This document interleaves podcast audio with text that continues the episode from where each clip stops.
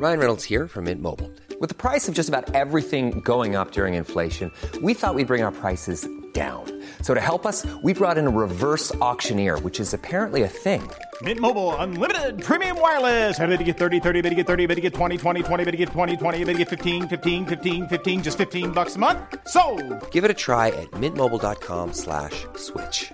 $45 upfront for three months plus taxes and fees. Promo for new customers for limited time. Unlimited more than 40 gigabytes per month. Slows. Full terms at mintmobile.com. There's a mistake. Moonlight, you guys won Best Picture. Well, there were three of us in this marriage. Ich zitiere, Herr Präsident, mit Verlaub, Sie sind ein Arschloch. Und wenn die Frauen mit den Boys schlafen, dann müssen sie sich hier anfangen. Well, I'm not a crook. Does everybody remember our Nipplegate? Ich nehme diesen Preis nicht an. I did not have sexual relations with that woman. Wenn wir Freunde wären, dann müsstest du so einen Scheiß überhaupt nicht machen. Ich wiederhole, ich gebe Ihnen mein Ehrenwort. Hallo und herzlich willkommen bei Ehrenwort, ein Podcast über Skandale. Ich bin Fabienne Und ich bin Jakob. und wie ihr sicher wisst, erzählen wir uns alle 14 Tage hier abwechselnd eine skandalöse Geschichte, entweder aus Politik, Popkultur oder Zeitgeschichte. In der vergangenen Folge habe ich euch von der Profiumo-Affäre erzählt und diese Woche ist Jakob dran. Ich habe keine Ahnung, was er vorbereitet hat. Bevor ich jetzt aber den Staffelstab an ihn übergebe, noch zwei kurze Ankündigungen. Erstens, wir sind wieder im Rennen um den Deutschen Podcastpreis 2023. Ihr habt es vielleicht schon mitbekommen bei uns auf unserem Instagram-Kanal oder bei einem eurer anderen Lieblingspodcasts. Es wird wieder der Publikumspreis verliehen, auch in diesem Jahr. Jeder, der eingereicht hat, ist automatisch da drinne in der Lostrommel und wir als kleiner Underdog Indie-Podcast freuen uns über jede für uns abgegebene Stimme. Wir verlinken den Link zur Abstimmung direkt in den Show Notes oder er ist auch zu finden, wie gesagt, auf unserem Instagram-Kanal Ehrenwort Und ja, wir freuen uns, wenn jede, jeder von euch uns 30 Sekunden eurer Zeit schenken würde und ihr uns eure Stimme geben würdet. Zweite Ankündigung. Wir haben uns überlegt, dass wir an diese Folge ein kleines QA bei Spotify knüpfen. Wir wollten das einfach mal ausprobieren, jetzt auch im Zuge der Verleihung des Podcastpreises. Was ihr schon immer von uns wissen wolltet, das könnt ihr jetzt fragen, einfach über die QA-Funktion bei Spotify. Dann müsst ihr auch nicht mehr lange hinter uns her recherchieren, weil das ist so lustig, das so aus dem Augenwinkel mitzubekommen. So aufregend ist es auch nicht, was ihr da finden würdet, aber ihr könnt uns auch einfach fragen. Also entweder über die Kommentarfunktion jetzt zu dieser Folge auf Spotify oder auch gerne über den Instagram-Kanal oder per E-Mail. Aber wir sind gespannt, was ihr für Fragen, Wünsche, Kommentare habt oder was ihr schon immer über uns wissen wolltet. Warum Jakob zum Beispiel den schlechteren Musikgeschmack hat als ich oder. Ja. Ja, und die Antworten bekommt ihr dann von uns in einer kleinen Sonderfolge. Also keine Sorge, kein Ersatz für eine normale Folge, sondern eine obendrauf. Bonus-Content, So ist es. wie man das im Fachjargon sagt. Ja. Und da müssen wir auch nicht so viel recherchieren, wenn es nur um uns geht. Genau. So der Plan. Wir sind gespannt, was ihr so schreibt. Und jetzt haben wir lange genug vorgeredet. Ich gebe jetzt an dich ab, Jakob. Ich habe, wie gesagt, keine Ahnung, was kommt. Ich weiß nur, dass du die ganzen letzten zwei Wochen über einem schwarzen Buch gebrütet hast. Umschlag hattest du weggetan. Und ich habe dich sehr hemmungslos mit dem Kopf schütteln sehen. Viele Male. Ich hatte ja letzte Folge, die du gemacht hast, auch noch keine Ahnung, worum es in meiner Folge gehen könnte. Und dann versprochen, dass ich mal in unseren Posteingang gucke und mir einen Themenvorschlag unserer HörerInnen herauspicke. Stimmt. Und ein Mann, ein Wort. Das habe ich auch getan. Und das Thema, um das es heute gehen wird, das haben sich unter anderem Friederike und Philipp gewünscht. Also liebe Grüße an dieser Stelle und danke für den Tipp. Und ich muss vorweg sagen, dass diese Geschichte damals völlig an mir vorübergegangen ist. Mich aber jetzt, wo ich mich endlich dazu belesen habe, so fassungslos gemacht hat, dass, wie du es gerade schon gesagt hast, ich aus dem Kopfschütteln gar nicht mehr rausgekommen bin. Es geht heute nämlich nach langer Zeit, bei uns jedenfalls, mal wieder um einen ausgemachten Justizskandal. Und zwar genauer gesagt um den Fall Gustl Mollert. Oder die Geschichte eines Mannes, der Schweizer Schwarzgeldkonten zur Anzeige gebracht hat und dafür sieben Jahre in die geschlossene Psychiatrie gesteckt wurde. Auch so einer dieser Namen, den viele wahrscheinlich abgespeichert haben in irgendeiner Hirnwindung Und man weiß auch noch, dass damals großes Unrecht geschehen ist, aber so ganz kriegt man es nicht mehr zusammen. So geht's mir auf jeden Fall. Deswegen bin gespannt. Gute Laune. Ja, ähm, wie fange ich an? Wir haben in den letzten Jahren als Gesellschaft viel über mentale Gesundheit gesprochen, über toxische Beziehungen, über manipulative Verhaltensweisen. Und dabei ist auch ganz oft ein Begriff gefallen, und zwar Gaslighting. Mhm. Gaslighting bezeichnet im Endeffekt eine Form psychischen Missbrauchs, kann man so sagen, bei dem einem Menschen durch zum Beispiel Lügen, Leugnungen oder auch einfach Manipulation mehr oder weniger eingeredet wird, verrückt zu sein. Mhm. Und wenn sowas in einer Beziehung passiert, dann würde ich sagen, ist das mindestens ein Trennungsgrund. Aber was ist, wenn dieses Gaslighting nicht nur vom Partner ausgeht, sondern von allerhöchster Stelle, den Gerichten? Und darum soll es in dieser Folge gehen, wenn wir über Gustl Mollert, seine damalige Ehefrau, ihre Geschäfte und vor allem die bayerische Justiz sprechen. Zuerst einmal widmen wir uns dafür unserem Protagonisten. Gustl Mollert ist Jahrgang 56, kommt aus Nürnberg und ist eigentlich ein ganz durchschnittlicher Typ. Er hat für kurze Zeit beim Fahrzeughersteller MAN im Controlling gearbeitet, später dann eine eigene Kfz-Werkstatt für Oldtimer eröffnet. Und Ende der 70er lernt er seine spätere Ehefrau Petra kennen. Und einige frühere Freunde und Wegbegleiter beschreiben die beiden damals als sowas wie ein Power Couple. Ein eingespieltes Team, immer zu zweit unterwegs und nach außen hin zumindest auch eine ganz harmonische Beziehung. Rein wirtschaftlich läuft der Betrieb von Gustl Mollert nicht immer ganz so, wie er sich das wahrscheinlich erhofft hat, was für das Ehepaar allerdings verkraftbar ist, da seine Frau eine relativ erfolgreiche Bankberaterin ist. Mhm. Sie arbeitet seit 1990 in der Hauptniederlassung der Hypo-Vereinsbank Nürnberg und kümmert sich auch immer mal wieder um die Finanzen und Bankgeschäfte ihrer Freundinnen. Und wie diese später berichten werden, scheint sie in ihrem Job auch ziemlich gut gewesen zu sein. Ihre Geschäfte führen sie auch immer öfter in die Schweiz. Auf diesen Trips wird sie hin und wieder auch von ihrem Ehemann begleitet. Und dem wird mit der Zeit langsam klar, dass es sich bei diesen Ausflügen wohl ja nicht nur um gewöhnliche Geschäftsreisen handelt, sondern um Schwarzgeldverschiebung. Und ja gut, das klingt jetzt so, als hätte sie das irgendwie vor ihm verheimlicht. Tatsächlich soll sie damit, zumindest in vertrauten Kreisen, relativ offen umgegangen sein irgendwann auch. Gemeinsam mit ihren Kollegen von der Hypovereinsbank soll sie über einen Zeitraum von knapp zehn Jahren mehreren Kunden bei der Steuerhinterziehung und Geldwäsche geholfen haben. Und das auch ziemlich erfolgreich. Ab Mitte der 90er soll das Schwarzgeldgeschäft dann so rapide angestiegen sein, dass sie für ihre Kundinnen fast wöchentlich Ausflüge in die Schweiz macht. Auf dem heimischen Faxgerät der Mollerts trudeln immer wieder meterlange Faxe mit Kontoauszügen ihrer Kunden bei ihr ein. Und natürlich hat sich das auch für Petra Mollert gelohnt. Ja, also von den Schweizer Banken soll sie für ihre Geschäfte lukrative Provisionen und Vergütungen erhalten haben. Mhm. Dass sie da eben die Kundschaft hinführt zu denen. Ja. Gut, für was anderes würde ich Klar. mir den Stress ja auch nicht antun.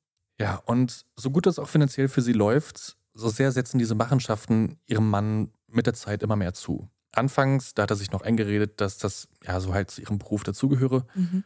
Und wie gesagt, hin und wieder hat er sie ja auch sogar bei ihren Ausflügen begleitet in die Schweiz.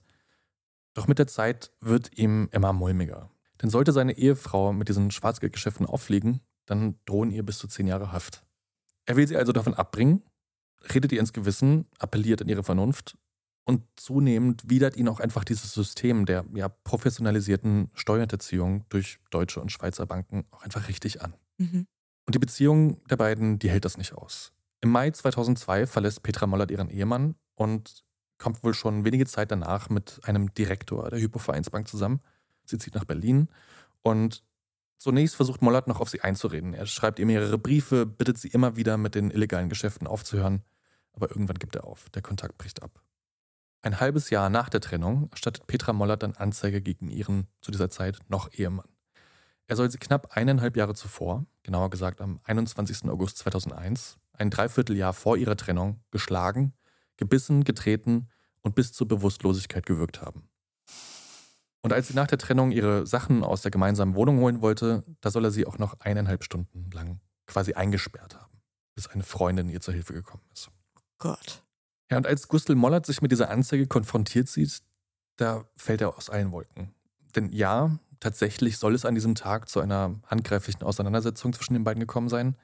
Doch wenn es nach ihm geht, dann hat er sich nur gegen ihre Angriffe gewehrt. Und jetzt liest er von angeblichen Faustschlägen, von Tritten, Bissen und Würgen und ist mhm. fassungslos. Aber auch das war es noch nicht, denn Petra Mollert meldet der Polizei Nürnberg auch, dass er im Besitz mehrerer scharfer Waffen ohne Dokumente und Erlaubnis sein soll. Und es kommt zu einer Razzia. Gefunden wird bei ihm allerdings nur ein absolut legal zu besitzendes Luftgewehr. Mhm. Am 25. September kommt es zur Hauptverhandlung vom Amtsgericht Nürnberg.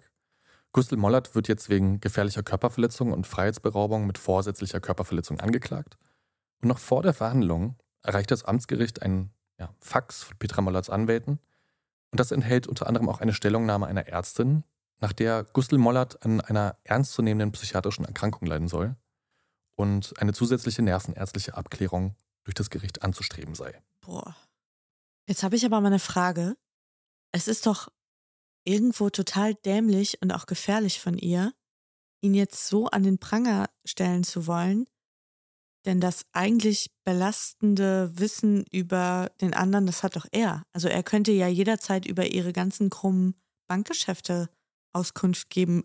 Hat sie nicht Angst davor, dass er sich jetzt so sehr provoziert fühlt durch all diese üble Nachrede, dass er auspackt? Absolut richtig. Und wie du im Verlauf der Geschichte heute noch merken wirst, es ist so ein bisschen Henne-Ei-Frage mit mhm. dieser ganzen Nummer. Aber du hast total recht. Gustl Mollert sieht sich total in die Ecke gedrängt sieht sein Wissen über sie als seine letzte Chance, aus dieser Nummer irgendwie rauszukommen. Mhm. Und er überreicht dem Gericht jetzt zu seiner Verteidigung einen 106 Seiten dicken Schnellhefter, der neben Selbstauskünften wie einem Lebenslauf auch detaillierte Schilderungen und zudem auch Belege der Schwarzgeldgeschäfte seiner Ex-Frau, ihrer Kolleginnen und einiger Kunden der Hypo-Vereinsbank enthält. Doch für diese Verteidigungsschrift scheint sich vor Gericht niemand zu interessieren. Okay. Im Gegenteil, der Richter ordnet, ganz nach Wunsch der Klägerin, eine Untersuchung seines Geisteszustands an und setzt so lange auch das Verfahren aus, bis das geklärt ist.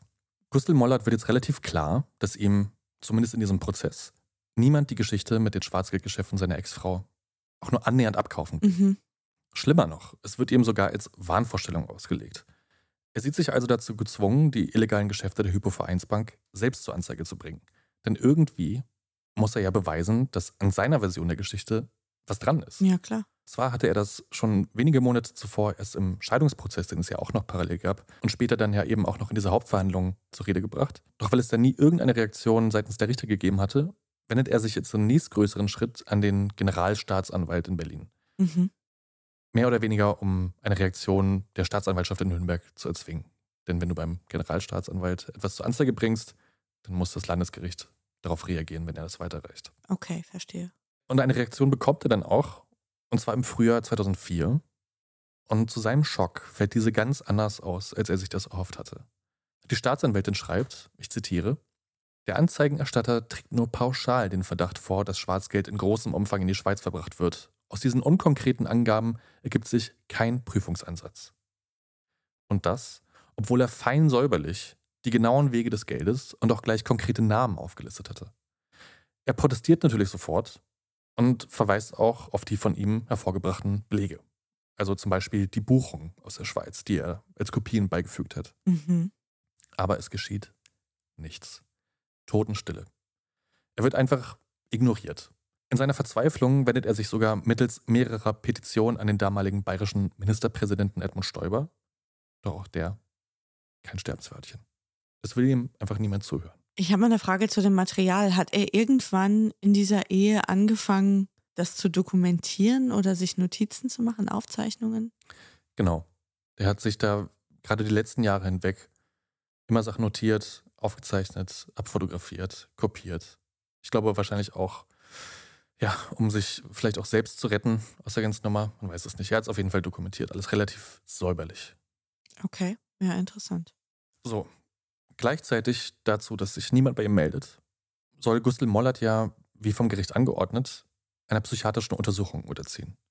Und als Mollert sich dieser aus Sorge in eine Anstalt angewiesen zu werden direkt entzieht, wird er schließlich von der Polizei festgenommen. In der forensischen Abteilung des Bezirkskrankenhauses in Erlangen wird Mollert über acht Tage hinweg festgehalten und untersucht. Zwei Monate später ordnet das Amtsgericht dann eine Einweisung an. Krass. Diesmal in der forensischen Abteilung des BKH Bayreuth. Gustl Mollert verweigert sich allerdings jeglicher Untersuchung, denn er ist ja völlig gesund. Mhm. Und scheinbar will ihm ja auch niemand seine Darstellung der Dinge abkaufen, geschweige denn ihm ernsthaft zuhören. Nach fünf Wochen wird er entlassen und darf bis zum Prozess wieder nach Hause. Ein Gutachten wird aber dennoch erstellt. Und aus diesem zitiere ich jetzt mal. Der Facharzt der forensischen Psychologie schreibt in seinem Gutachten, beim Angeklagten ist mit Sicherheit eine bereits seit Jahren bestehende, sich zuspitzende Symptomatik, in Klammern Warnsymptomatik, festzustellen, die ihn so weit beeinträchtigt, dass er zu einem weitgehend normalen Leben und der Besorgung der für ihn wesentlichen Angelegenheiten im Außenraum nicht mehr in ausreichendem Maße in der Lage ist. Gustl Mollert soll ein paranoides Gedankensystem entwickelt haben, das sich insofern äußert, als dass er, Zitat, unkorrigierbar der Überzeugung ist, dass eine ganze Reihe von Personen aus dem Geschäftsfeld seiner früheren Ehefrau, diese selbst und nunmehr auch beliebige weitere Personen in dieses komplexe System der Schwarzgeldverschiebung verwickelt wäre. Zitat Ende. Oh, stell dir mal vor, du musst das über dich selbst lesen. Das ist ja der absolute Oberhorror. Ja, kurzum, dieser Arzt erklärt Gustl Mollert vor allem aufgrund seiner Anschuldigung gegen seine Ex-Frau als verrückt. Mhm. Und damit fängt sein Leidensweg jetzt erst so richtig an. Das Gericht ordnet eine Einweisung an. Er wird zudem auch entmündigt, sprich, er konnte nicht mehr selbst über sein Hab und Gut verfügen. Oh Gott. Denn in der Zwischenzeit hatte seine Ex-Frau auch finanzielle Forderungen gegen ihn geltend gemacht. Es wird also alles versteigert in seinem Namen. Boah, ist das krass. Und am 8. August 2006 kommt es dann in Nürnberg zum Prozess.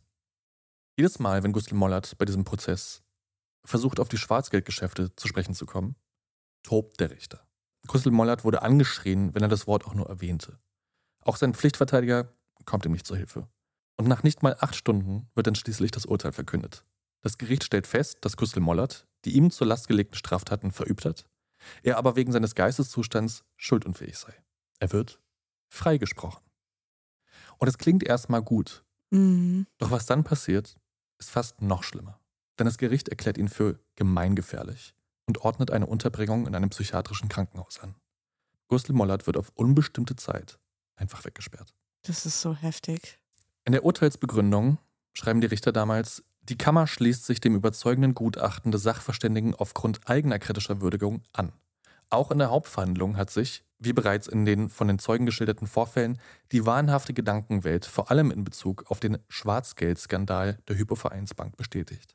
Schwarzgeldskandal ist in diesem Fall in Anführungszeichen geschrieben. Krass. Eine Frage zu dem Pflichtverteidiger.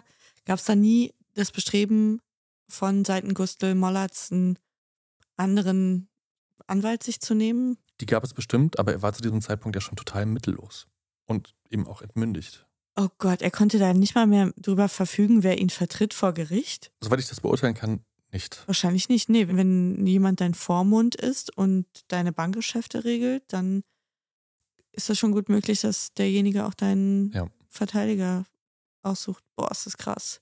Gustl Mollert wird direkt nach dem Prozess in Handschellen in die geschlossene Psychiatrie des Bezirkskrankenhaus Straubing übergeben. Als er dann auch mit einer angestrebten Revision scheitert, scheint sein Schicksal für besiegelt. Mollert gilt jetzt als krank, als psychisch geschädigt, als dringend therapiebedürftig. Doch auch in der forensischen Psychiatrie läuft es wie im Strafvollzug. Wer eine Aussicht auf Rehabilitierung, auf bessere Behandlung oder ein gutes Führungszeugnis haben will, der muss sich als geständig zeigen oder einsichtig, zumindest irgendwie den Willen zur Besserung demonstrieren. Und wahrscheinlich gesprochen für die Einrichtung würde das bedeuten, Mollert muss sich eingestehen, dass er nicht gesund ist und er muss die Therapiemaßnahmen in vollem Umfang mit Begeisterung mitmachen. Genau so ist es. Aber wie soll man das machen, wenn einem die Wahrheit als Wahnsinn ausgelegt wird? Mhm. Das geht ja nur, indem man sich selbst verrät. Oder die Wahrheit der anderen als die eigentliche akzeptiert. Sich selbst gaslightet sozusagen. Genau. Aber das wird Gustl Mollert nie tun. Und gilt dadurch quasi als untherapierbar. Jetzt sitzt er also auf unbestimmte Zeit in der forensischen Psychiatrie fest. Und das perfide ist, wäre er vor Gericht quasi ganz normal verurteilt worden, sprich hätte man ihn nicht für verrückt erklärt, hätte er aufgrund fehlender Vorstrafen oder auch sonstigen Fehlverhalten in der Vergangenheit wahrscheinlich nur neun bis maximal allerhöchstens zwölf Monate auf Bewährung bekommen. Und jetzt war er, mehr oder weniger ohne jegliche Rechte, auf unbestimmte Zeit festgesetzt.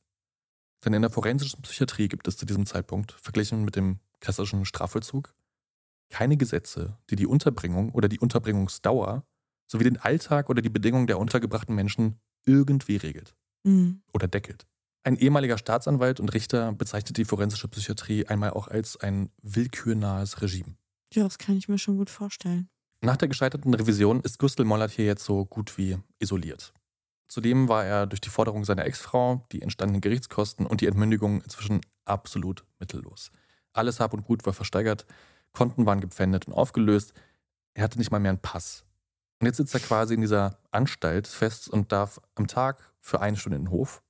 Und seine sonstige Beschäftigung besteht darin, in einer Art ja, Klinikwerkstatt Vorhangläufer zusammenzustecken, so kleine aus Plastik, oder Papiertüten zu kleben.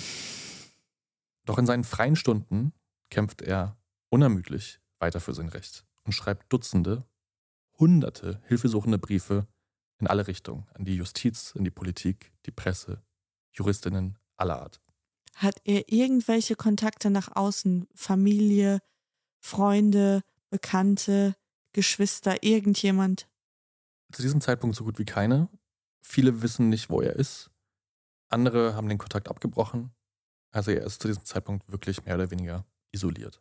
Aber viele wissen nicht, wo er ist. Bedeutet das, dass damals auch noch gar nicht groß irgendeine Öffentlichkeit Überhaupt nicht. Nee. bekommen hatte? Es gab so ein, zwei kleinere Absätze in den Nürnberger Nachrichten. So eine Meldung. Genau. Ja, okay. Aber es war Es jetzt war kein keine... großes Thema. Okay, Überhaupt verstehe. Mhm. Im Jahr 2009, da sitzt Gustl Mollert dann schon seit zweieinhalb Jahren in der forensischen Psychiatrie, landet einer dieser Briefe, die er geschrieben hat, dann auf dem Schreibtisch von Wilhelm Schlötterer. Von diesem Mann hatte Gustl Mollert zuvor in einem Artikel des Stern gelesen, denn Wilhelm Schlötterer ist ehemaliger hoher Finanzbeamter aus München, der während seiner Amtszeit enorme Anstrengungen gegen prominente Steuersünder und politische Einflussnahme unternommen hat. Er hat sich damit in der CSU, CDU auch sehr unbeliebt gemacht. Ja, das passt aber sehr gut in mein Bild von der CSU. Ja, damit hat er sich in Bayern, dieser Wilhelm Schlötterer, viele Feinde gemacht in seiner Amtszeit, aber auch einen echten Namen auf diesem Gebiet. Also er war bekannt und auch berühmt berüchtigt, muss man sagen. Der Robin Hood des bayerischen Finanzamts. So sehr Anwälte das auch sein können. Ja. Egal, als Schlötterer jetzt diesen Brief von Mollert erhält und die Unterlagen seines Anwalts durchliest, ist für ihn relativ schnell klar, dass er diesem Menschen helfen will. Nee, helfen muss eigentlich. Hm. Und das im Mhm. vollen Wissen darüber, dass das ein sehr, sehr langer und sehr, sehr harter Kampf werden würde. Was für Schlötterer von Anfang an mehr oder weniger feststeht, ist, dass das psychiatrische Gutachten, auf dessen Grundlage Gustl Mollert eingesperrt wurde, jeder Grundlage entbehrt. Doch um den Fall aufzurollen, reicht es noch lange nicht, das einfach so zu wissen oder zu ahnen. Aber wie genau schätzt er das ein oder wie kommt er zu der Bewertung, dass dieses Gutachten Hanebüchen ist? Ja, das liegt vor allem daran, dass er daran zweifelt, dass man einen Menschen ohne jegliche Untersuchung, weil die hat er ja verweigert, einfach so für verrückt erklären kann. Zum anderen eben auch, dass ihm gerade das zur Last gelegt worden ist als Wahnsinn, was er in dieser Verteidigungsschrift hervorgebracht hat, nämlich die Vorwürfe von Steuerbetrug. Mhm.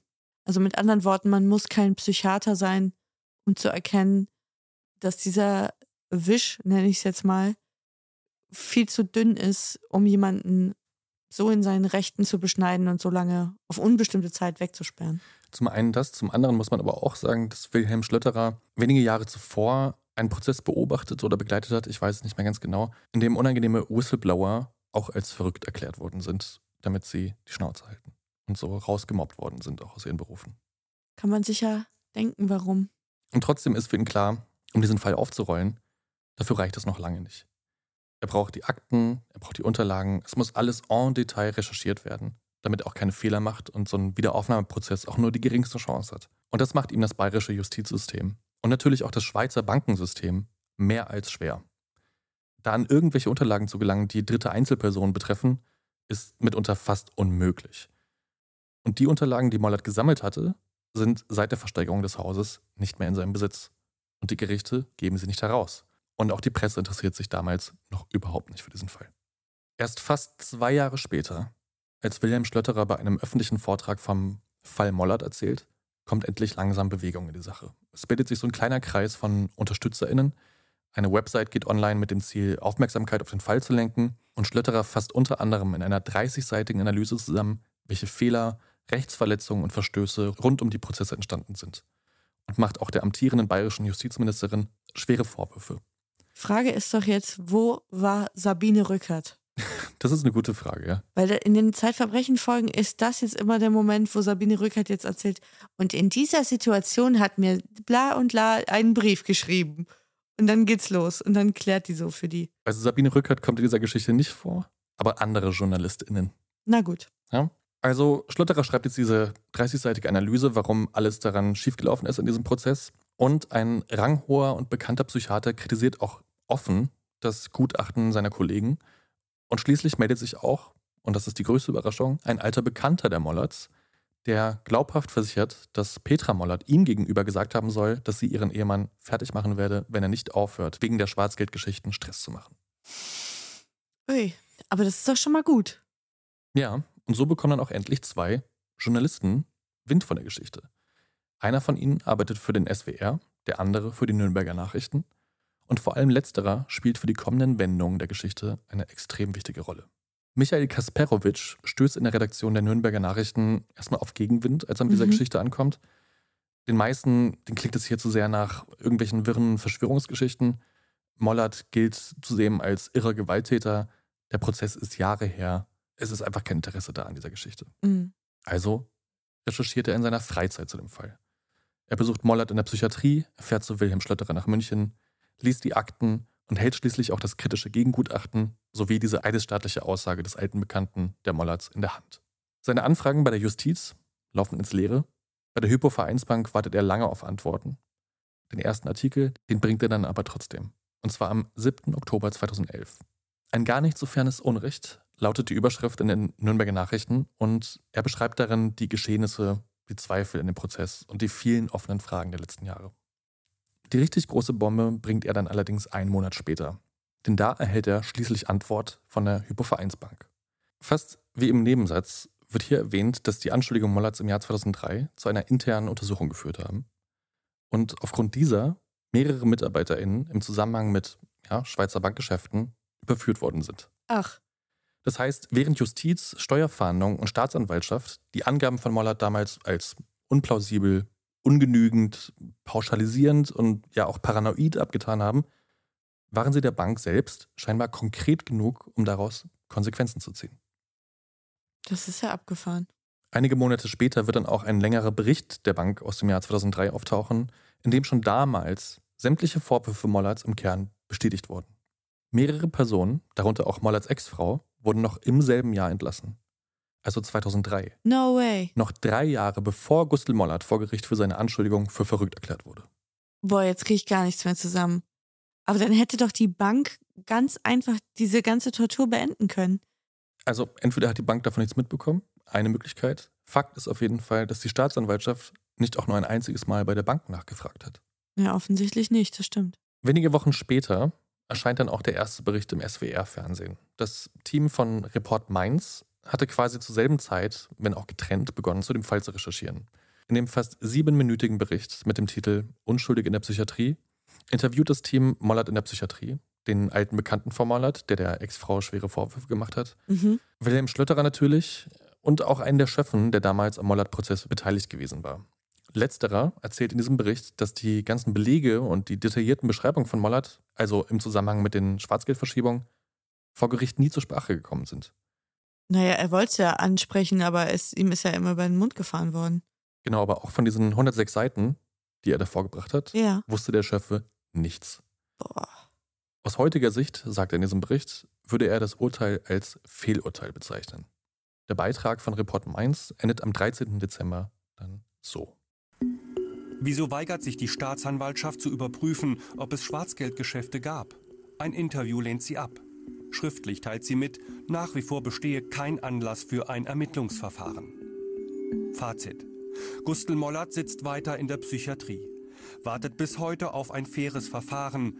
Die Justiz muss diesen Fall endlich aufklären. Der Fall Mollert er beschäftigt in dieser Woche wohl auch den Bayerischen Landtag. Die Opposition fordert Aufklärung. Denn ja, es ist wirklich unglaublich. Trotz Mollerts Vorwürfe, trotz der Rechercheergebnisse der JournalistInnen, Trotz der eindeutigen Antworten der Hypo-Vereinsbank ist die Staatsanwaltschaft auch bis zu diesem Zeitpunkt keinem der Hinweise nachgegangen.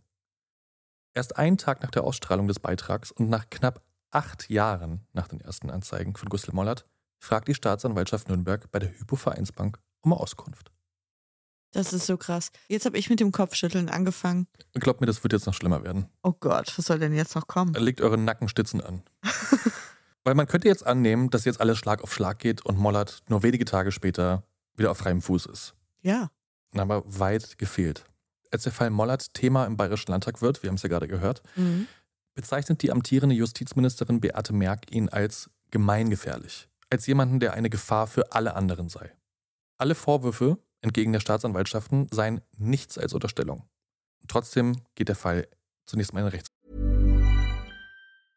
Hey, I'm Ryan Reynolds. At Mint Mobile, we like to do the opposite of what Big Wireless does. They charge you a lot, we charge you a little. So naturally, when they announced they'd be raising their prices due to inflation, we decided to deflate our prices due to not hating you. That's right. We're cutting the price of Mint Unlimited from $30 a month to just $15 a month. Give it a try at mintmobile.com slash switch. $45 upfront for three months plus taxes and fees. Promo rate for new customers for limited time. Unlimited more than 40 gigabytes per month. Slows. Full terms at mintmobile.com. Ausschuss.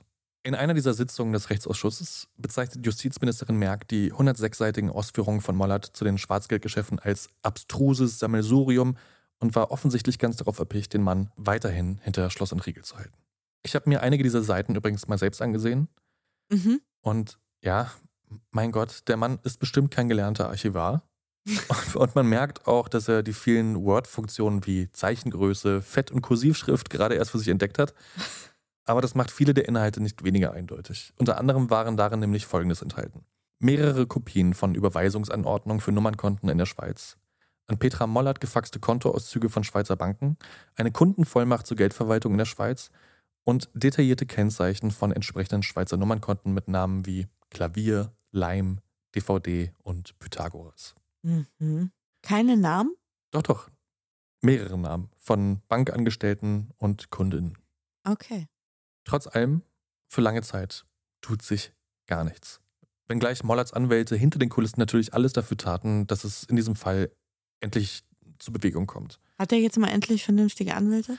Ja, dieser Wilhelm Schlötterer hat sich jetzt zum Beispiel auch auf seine Seite gebracht. Ach so, der vertritt ihn auch juristisch, nicht nur, dass er ihn Genau. so berät, sondern okay, ja. Es werden Dutzende Anträge gestellt, hunderte Briefe versandt, Vorträge gehalten, Gegengutachten beauftragt und, und, und. Das ist ja auch einfach sehr viel Bürokratie. Mhm. Ne? Du forderst etwas ein, es dauert sechs Wochen. Du willst, beantragst irgendeine Einsicht, das dauert acht Wochen, etc. Mhm. Und auch wenn der Unterstützerkreis von Mollert regional schon beachtlich gewachsen war, auf nationaler Ebene war der Fall weitestgehend unbeachtet. Das ändert sich erst Ende 2012, als sich schließlich auch ein Team der Süddeutschen Zeitung intensiver mit dem Fall befasst und die Geschichte Mollerts auch überregional in die Presse bringt. Die Landesregierung, insbesondere Justizministerin Beate Merck, gerät dadurch immer weiter unter Druck. Vor allem die Opposition tut jetzt alles dafür, dass sich in dem Fall endlich was tut. Insbesondere die Freien Wähler, die bei uns sonst selten gut wegkommen, muss man mal sagen, legen die Daumenschrauben jetzt echt härter an. Sie beauftragen unter anderem den renommierten Hamburger Strafverteidiger Gerhard Strate mit einem Gutachten zu dem Fall, das, um es vorwegzunehmen, für die bayerische Justiz verheerend ausfällt. Okay. Und nicht nur das, Gerhard Strate sieht sich sogar in der Pflicht, Gustl Mollert an der Seite von Wilhelm Schlötterer und weiteren Anwälten in seinem Kampf zu unterstützen. Gerhard Strate, muss man dazu wissen, ist sowas wie ein Wiederaufnahmeprozess-Profi in Deutschland. Okay. Ja, wir hatten ja schon mal im Zuge der Harry Wörths-Folge darüber gesprochen, wie unglaublich schwer es ist, in Deutschland Ja. überhaupt ein Wiederaufnahmeverfahren anzustreben. Also es gibt vielleicht im Jahr 1000 Stück oder so. Das Ja. ist, die Hürden dafür sind enorm. Ja, und durch diesen immer weiter wachsenden Kreis von UnterstützerInnen und auch von Interessierten der Presse avanciert Gustl Mollert jetzt langsam aber sicher zu dem Thema der Presse. Die ARD bringt eine 45-minütige Dokumentation zu seinem Fall. Sogar der Guardian schreibt zu dem Fall. Mhm. In Nürnberg kommt es immer wieder zu Demonstrationen. Später demonstrieren sogar auch Strafverteidiger vor einem Landesgericht. Jede Zeitung, jedes Magazin berichtet ausführlich zu Gustl Mollert, zu seiner Geschichte und seiner immer noch andauernden Unterbringung in der forensischen Psychiatrie. Der Richter aus dem ersten Prozess gegen Mollert und auch der forensische Psychiater, der damals dieses vernichtende Gutachten über ihn ausgestellt hat, die verweigern allerdings jedes Interview, halten aber öffentlich weiterhin an ihren Entscheidungen und auch Aussagen fest. Und auch die bayerische Justizministerin Merck sieht keine Fehler bei sich oder der Staatsanwaltschaft. Sie sehen bis heute auch keinen Anlass, dieser Steuerhinterziehungsnummer nachzugehen. Das ist nicht wahr. Und das, obwohl die Recherchen der Presse und auch der Verteidigung immer mehr Ungereimtheiten zum Prozess und der vermeintlichen Beweislast gegenüber Gustl Mollert ans Tageslicht kommen. Michael Kasperowitsch von den Nürnberger Nachrichten findet zum Beispiel auch heraus, dass der Richter, der Gustl Mollert 2006 in die Psychiatrie eingewiesen hatte, schon zwei Jahre zuvor bei den Finanzbehörden angerufen hatte, um eine Ermittlung im Zusammenhang mit Mollerts Anzeige wegen Steuerhinterziehung zu stoppen. Was? Der Mann sei nicht ganz klar bei Verstand, hat er da gesagt. Das hatte der Richter scheinbar schon zwei Jahre vor dem allerersten Gutachten so für sich entschieden. Und Einfluss eben auch auf diese Untersuchung genommen. Ich glaube, ich würde mal bei dem zu Hause in die Schatztruhe gucken. Weil es ist doch absolut offensichtlich, dass da Leute versuchen, ihren Arsch zu retten.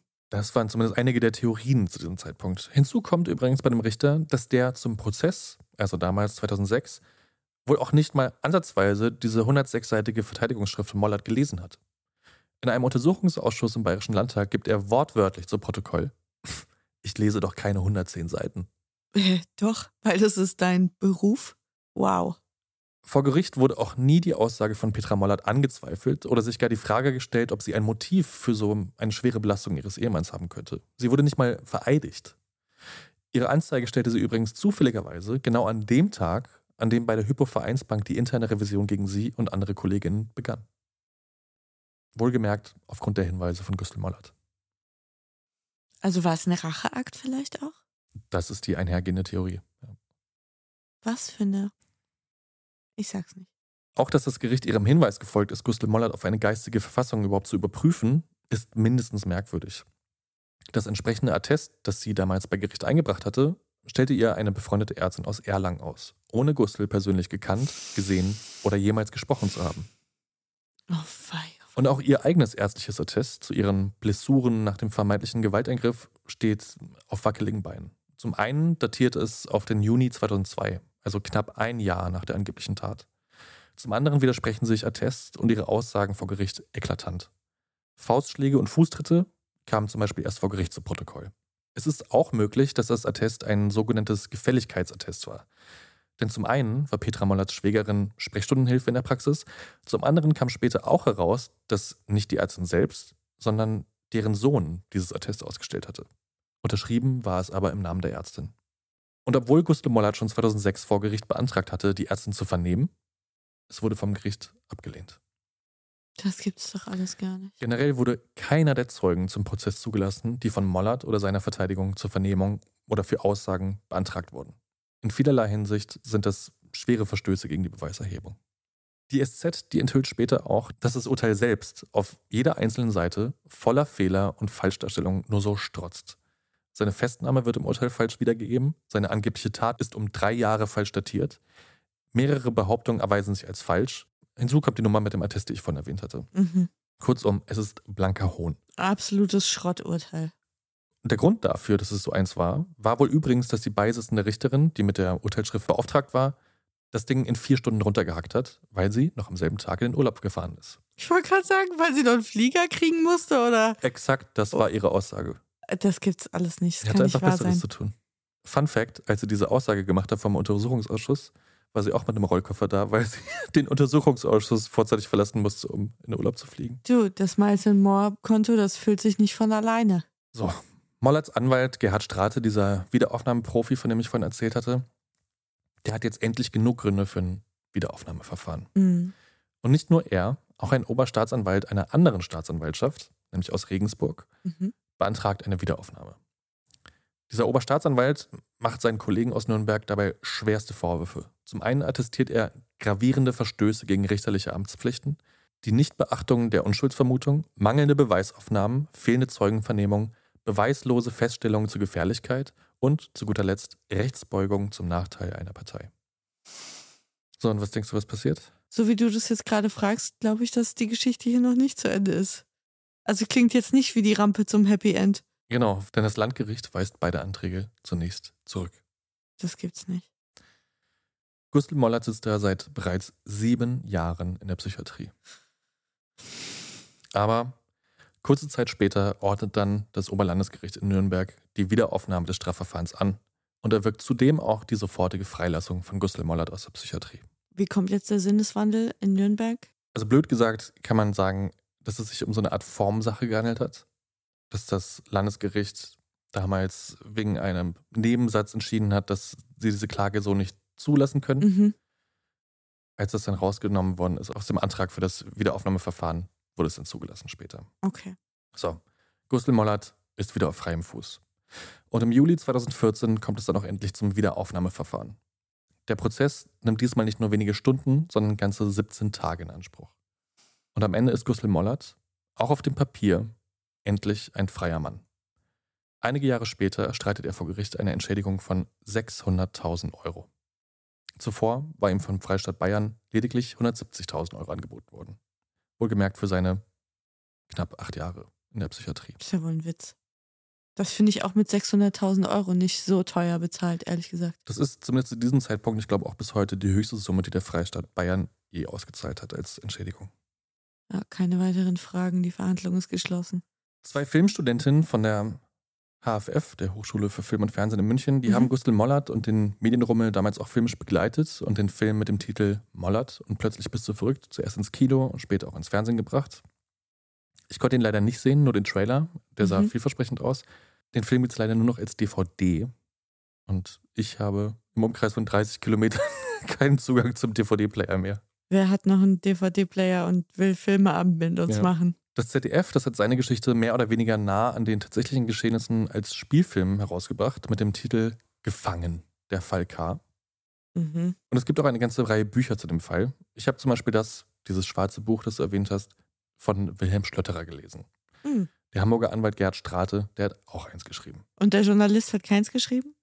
Nee, aber der hat eine wirklich gute Zusammenfassung über ja quasi sein Making-of zu seinen Recherchen Mhm. äh, niedergeschrieben auf der Website anstageslicht.de, die so viele Whistleblower-Prozesse etc. begleitet und auch immer mal wieder die JournalistInnen-Seiten darstellt.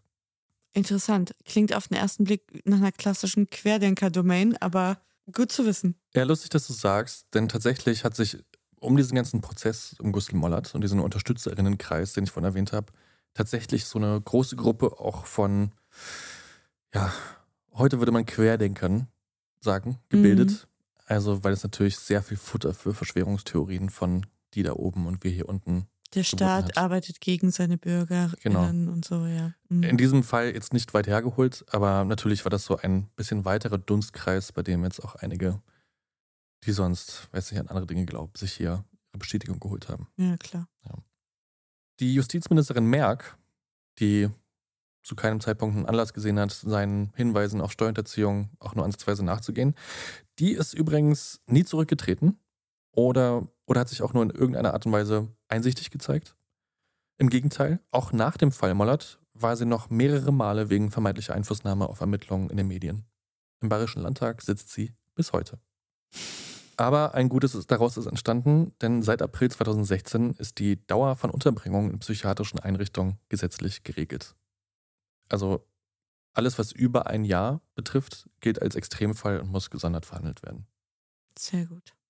Die Ex-Frau von Gustl Mollert, die ist 2017 an Krebs gestorben. Und das sind, glaube ich, alle Wege, die es danach zu erklären gab. Ähm, Gustl Mollert wohnt inzwischen irgendwo in Westdeutschland. Von ihm ist nicht mehr viel zu hören in letzter Zeit. Wenn du sagst, es ist jetzt die letzten Jahre ruhig um Gustl Mollert geworden, wie hat er sich denn in den Jahren dazwischen oder unmittelbar nach seinem Freispruch verhalten? Ist er so durch die Talkshows getingelt? Hat er selber vielleicht noch irgendwie ein Buch geschrieben? Also natürlich war er in mehreren Talkshows zu Gast. Mhm. Er hat auch vor seinen UnterstützerInnen Reden gehalten und ähm, immer wieder Vorträge gehalten zu seinem Fall auch. Man muss auch dazu sagen, dass Gustl Mollert jetzt auch nicht die einfachste Person der Welt ist. Mhm. Ja, also es gab auch während dieser Prozesse, auch während des Wiederaufnahmeverfahrens, immer mal wieder kleinere und größere Skandale um ihn als Person. Seine beiden Anwälte, Schlötterer und Strate, von denen ich erzählt habe, die wollten zwischendurch auch das Mandat niederlegen, Durften sie aber Okay. nicht, wurde nicht zugelassen vom Gericht, haben dann als Pflichtverteidiger sozusagen weitergemacht und den Prozess auch zu Ende geführt. Weil Gustl Mollert, dem ging es nicht nur um dieses Wiederaufnahmeverfahren, nicht nur darum, dass er aus der Psychiatrie rauskommt. Dem ging es einfach auch ganz hart darum, dass er dieses ganze Steuersystem bewiesen bekommt, sozusagen, dass es da zum Prozess kommt. Das hätte aber das Verfahren an sich gefährdet. Das wollten die Anwälte nicht und deswegen kam er dann mit denen immer wieder in Clinch. Dem ging es später nach so einigen Jahren wirklich so intensiv darum, da seine Version der Geschichte zu beweisen. Also quasi ein bisschen eine Obsession. Absolut. Mhm. Was auch auf irgendeine Art und Weise verständlich ist, glaube ich, wenn du über mehrere Jahre einfach um dein Recht kämpfen musst. Und Ja, das sozusagen der Grashalm ist, der ja alles beweist, so ein bisschen. Mhm. Und seine Frau? Seine Frau ist auch noch ein wichtiger Punkt, denn tatsächlich kam ihre Perspektive, als die Presse dann davon Luft bekommen hat, Wind bekommen hat, nie mehr so richtig eine Bühne, sage ich mal. Also es ging sehr, sehr viel um Gustl Mollert, um dieses äh, Unrecht, um ja seinen Wegschluss in der Psychiatrie.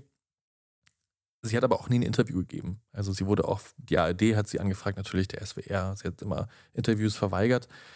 Sie hat dann erst 2013 irgendwann dem nordbayerischen Kurier ein Interview gegeben, das sich ihrer Version der Geschichte sehr ausführlich gewidmet hat und quasi wie so eine Art Gegendarstellung war zu den ganzen Anschuldigungen von Gu- Gustl Mollert und seinen Verteidigern, wo dann auch dieses System der Gewalt in der Beziehung beschrieben worden ist, dass er nie über große Mittel verfügt hat, sie ihm eigentlich über Jahrzehnte hinweg immer Geld geliehen hat und auch seinen Betrieb am Laufen gehalten hat und so weiter und so fort. Da ist jetzt nicht ganz eindeutig zu sagen, wer jetzt da am Ende des Tages hundertprozentig die Wahrheit sagt. Die Anwälte von Gustl Mollert haben das natürlich als ja, Vergeltungsschlag in irgendeiner Art und Weise Mhm. gezeichnet. Und wie vorhin schon erwähnt, auch diese Unterstützerinnengruppe rund um Gustl Mollert, die ja zum Teil auch sehr, ja, laut war, sage ich mal, in ihren ganzen Darbietungen, haben dann auch diesen Journalisten extrem angegriffen vom nordbayerischen Kurier, dass er diesen ja, vermeintlichen Anführungsstrichen Lügen dieser Ex-Frau dann auch eine Bühne gibt.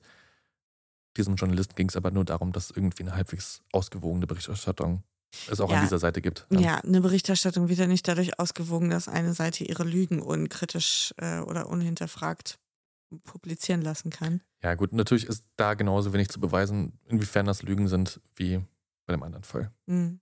Naja, ich würde immer, wenn ich die Wahl hätte, einer Person zu glauben, deren Business es ist, äh, im professionellen Stil Steuern zu hinterziehen, oder einem Menschen, der eine Kfz-Werkstatt betreibt, wüsste ich, wem ich jetzt erstmal so glauben würde im ersten Moment, aber anyway. Kleiner Fun-Fact zu Gustl Mollerts Ex-Frau noch.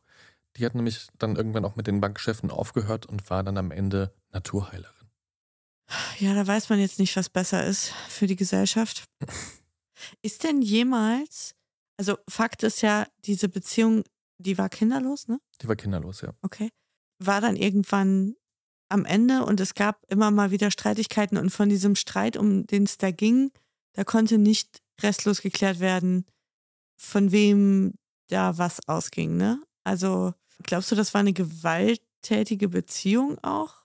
Also, dass es an diesem Tag im Jahr 2001 wirklich zu Handgreiflichkeiten gekommen ist, Mhm. Das ist relativ eindeutig. Das haben auch se- beide Seiten mehr oder weniger bestätigt. Natürlich nur sich jeweils in der passiven oder Opferrolle In der quasi verteidigenden Rolle gesehen, ja. Genau. Die Übergriffe auf die Ehefrau, die konnten auch nie widerlegt werden.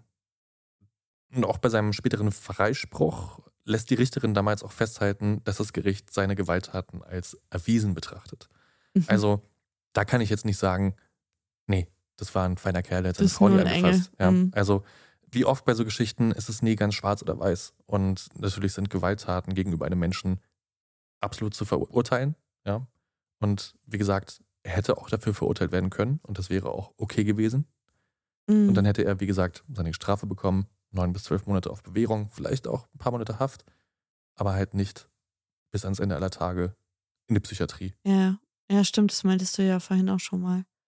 Und sag mal, ist im Zuge dieser ganzen Affäre, ist denn jemals jemand drangekommen, der in diesen Unterlagen von ihm drinne waren? Also von, von diesen Steuergeschichten? Ja, natürlich wurden dann irgendwann auch Untersuchungen dahingehend aufgenommen. Die Staatsanwaltschaft hat sich dann irgendwann dazu durchgerungen, da mal nachzuhorchen. Und Gustl Mollert hat noch in der Psychiatrie ein Schreiben eines Anwalts erreicht, eines dieser beschuldigten Menschen, Mhm. dass er doch gefälligst seine Aussage zurückziehen soll. Und ihm wurde auch hier wieder mit einem Strafverfahren gedroht.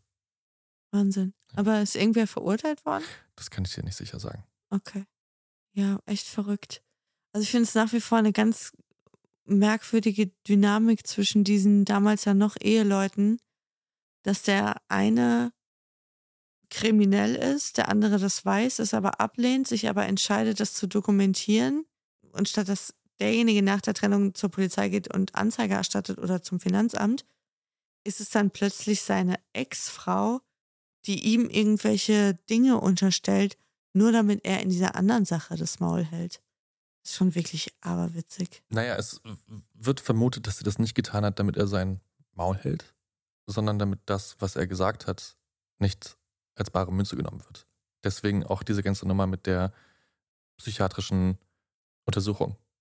Hm. Also, weil, dass er sich nach der Trennung an Leute gewandt hat, das ist schon in diesem Lauf passiert. Also, sie hat ja Mhm. Anzeige gegen ihn gestellt wegen Körperverletzung. Mhm. Daraufhin hat er dann die Hypo-Vereinsbank zum Beispiel konfrontiert. Das waren ja, so, bevor er an die Gerichte gegangen sind, die ersten sozusagen, die er damit konfrontiert hat über die Fälle seiner Ex-Frau.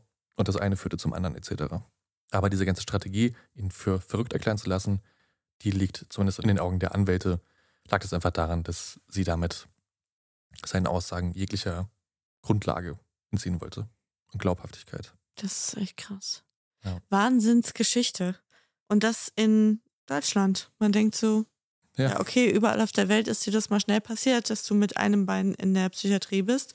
Und man würde ja erwarten, dass es hier etwas länger dauert und einer, einer etwas umfassenderen Beweislast auch bedarf, Absolut. damit man ja jemanden dermaßen in seiner Freiheit einschränkt.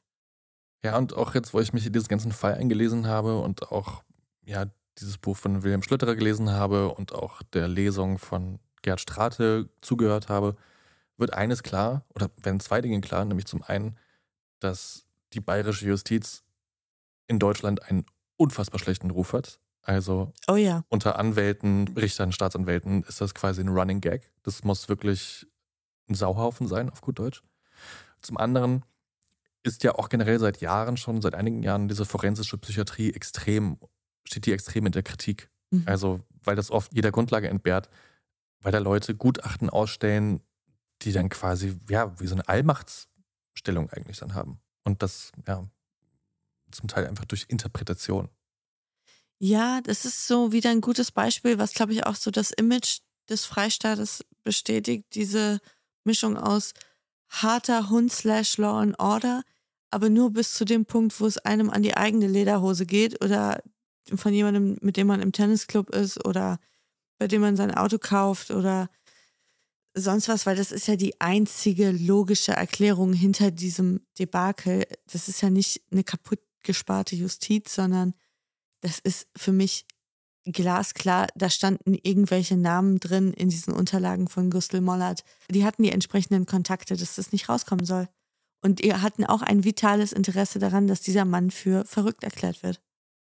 Tatsächlich stand in dem Buch von Wilhelm Schlötterer, dass es in diesen Unterlagen der Hypovereinsbank von einer prominenten Person gesprochen worden ist in diesen Kreisen, deren Name aber nie aufgeklärt werden konnte. Das wurde nur mit dem Kürzel D niedergezeichnet. Wir werden es nie erfahren. Alfons Schubeck. Ja, also es ist wirklich eine irre Geschichte und ich habe auch wirklich nur ein Mühe der ganzen Details heute vorgetragen, damit es hier nicht eine zehnstündige Folge wird.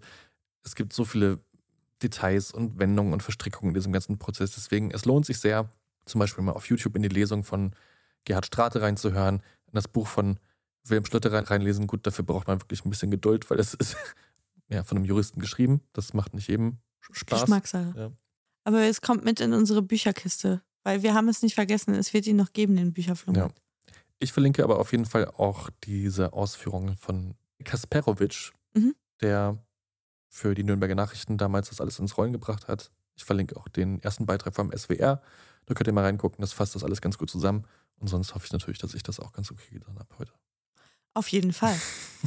vielen, vielen Dank für diese Geschichte. Mir geht es jetzt so, und genau das habe ich mir davon auch erhofft. Ich hatte immer nur diesen Namen irgendwie im Hinterkopf und wusste noch, das ist ein Justizirrtum gewesen. Aber ich wusste wirklich gar nicht mehr, um was es da ging. Und das war doch sehr erhellend, auch wenn es einem schlechte Laune bereitet hat. Ja, bedanken könnt ihr euch dafür nicht nur bei mir, sondern auch bei Friederike und Philipp, die sich dieses Thema gewünscht haben. Also nee, wirklich vielen Danke, Dank. Friederike und Philipp. ja, nee, war ein, war ein super spannendes Thema für mich, mich da reinzulesen.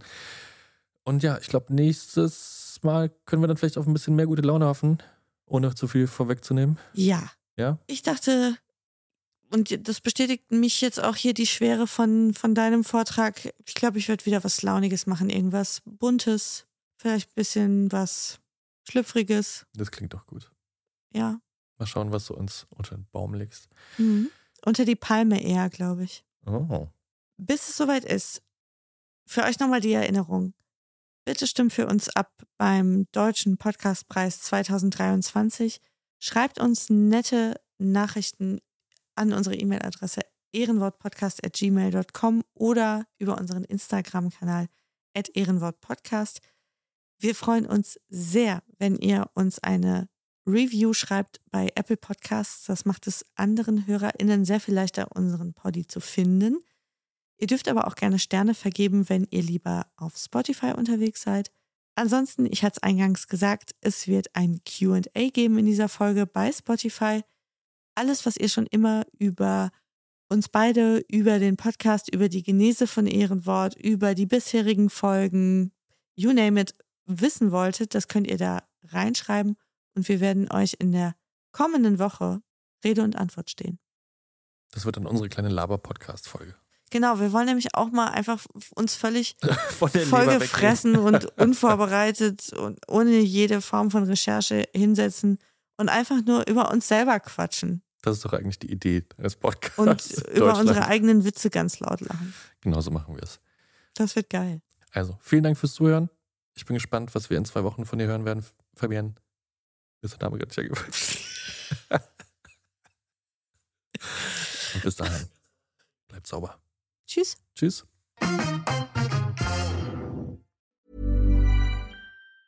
Planning for your next trip?